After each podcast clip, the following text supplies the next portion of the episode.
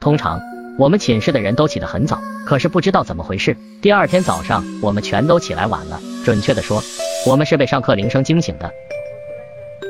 兄弟们，快别睡了，迟到了，今天还有考试呢。小鱼坐在床上，很是奇怪，他的生物钟一直很准，每天六点左右都能醒。为了以防万一，还定了闹钟呢。他们起来之后，脸都没洗就往教室跑，真是越着急就越出事。最后面的小鸭刚跑出宿舍楼，就不知怎么崴到脚，趴在地上了。你们先走吧，别管我了，我一会再去追你们。别因为我一个人耽误了大家。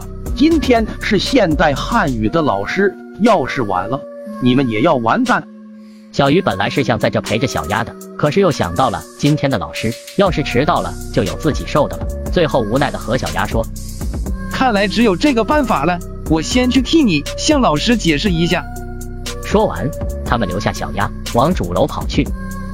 可是直到交卷，同学都走光了，小鸭也没来。小鱼看了眼富贵和阿梦，他们的脸上也满是困惑的表情。此时，睡在他上铺的阿梦忍不住了，说：“我们还是赶紧去看看吧，歪个脚不至于啊。”当他们赶到宿舍楼前面的时候，只有一滩血迹。小鱼心中的疑惑更浓了，歪个脚怎么会流血呢？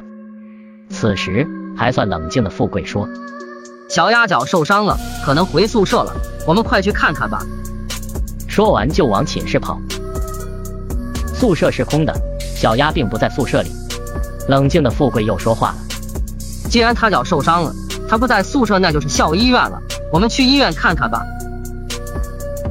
小鱼突然想起了那个短信，总觉得有什么不好的事情要发生。乱想了一会儿，小鱼也跟了上去。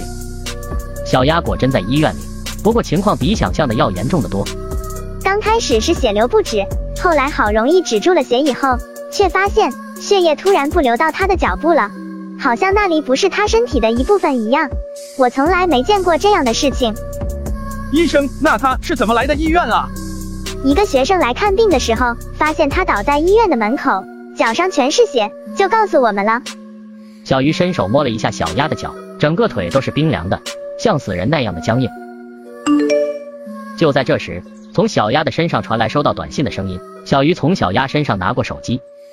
小鱼一看，顿时脸色就变了。短信是四四四发来的，上面写的是脚，我收到了。小鱼刚读完信息，又来了一条，仿佛就像是在等他读完再发的一样。还还是四四四发的，上面写的是手。